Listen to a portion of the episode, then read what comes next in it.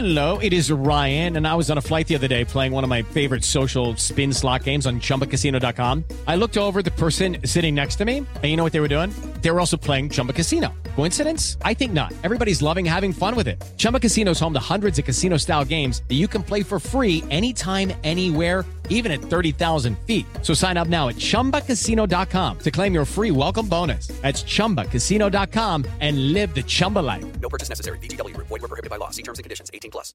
Lunes 6 de marzo, yo soy Alejandro Villalbazo y esta es la información que sirve.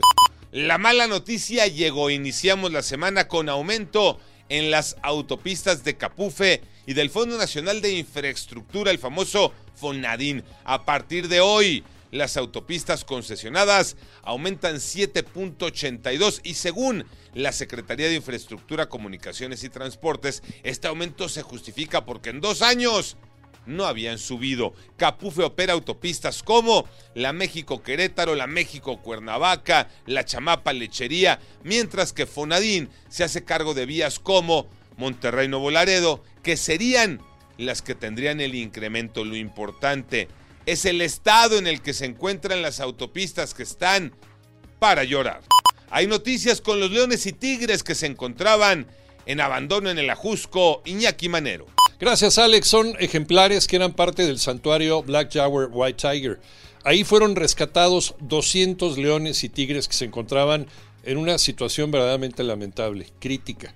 Hoy tienen una nueva oportunidad. De los 200, se llevaron 20 a un refugio en Culiacán, Sinaloa. Hasta ese estado se trasladó mi compañero Toño Aranda para saber qué ha pasado con ellos. Incluso un tigre que lo habían desgarrado, lo habían desdentado para hacerlo más mansito. Toño.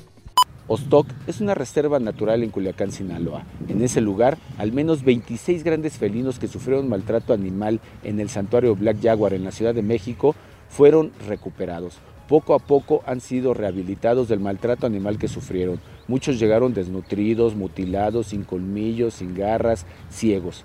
Después de nueve meses de trabajo esforzado y cariñoso por parte de sus cuidadores, el trabajo aún no concluye. Sin embargo, han recuperado su dignidad y sobre todo el bienestar animal.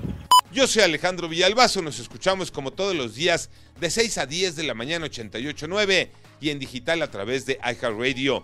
Pásenla bien, muy bien, donde quiera que estén.